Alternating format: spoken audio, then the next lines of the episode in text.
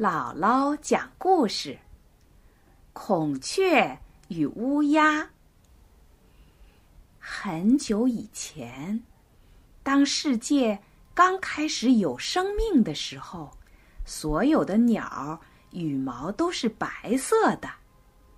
有一天，孔雀厌烦了自己白色的羽毛，它对它的朋友乌鸦说。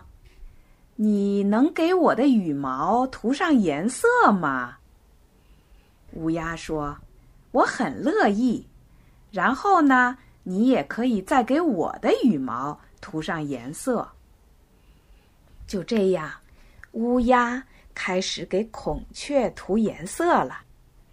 孔雀可是一个非常爱美的鸟，它想要很多种颜色。于是乌鸦。画了又画，他觉得自己有点饿了。可是孔雀呢，还想要更多的颜色。乌鸦只好接着画。它的肚子饿得咕咕直叫，但是孔雀呢，还想要一些斑点。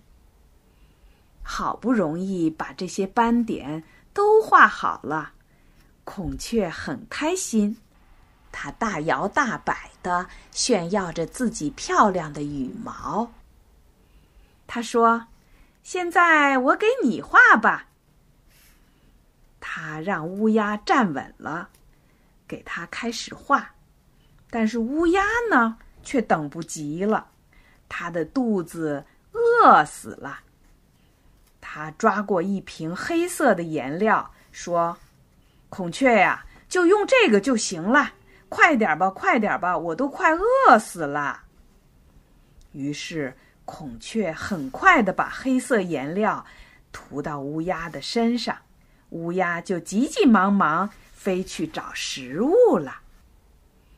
所以你看，直到今天，所有的乌鸦羽毛都是黑的，可是所有的孔雀呢，都有色彩鲜艳的羽毛。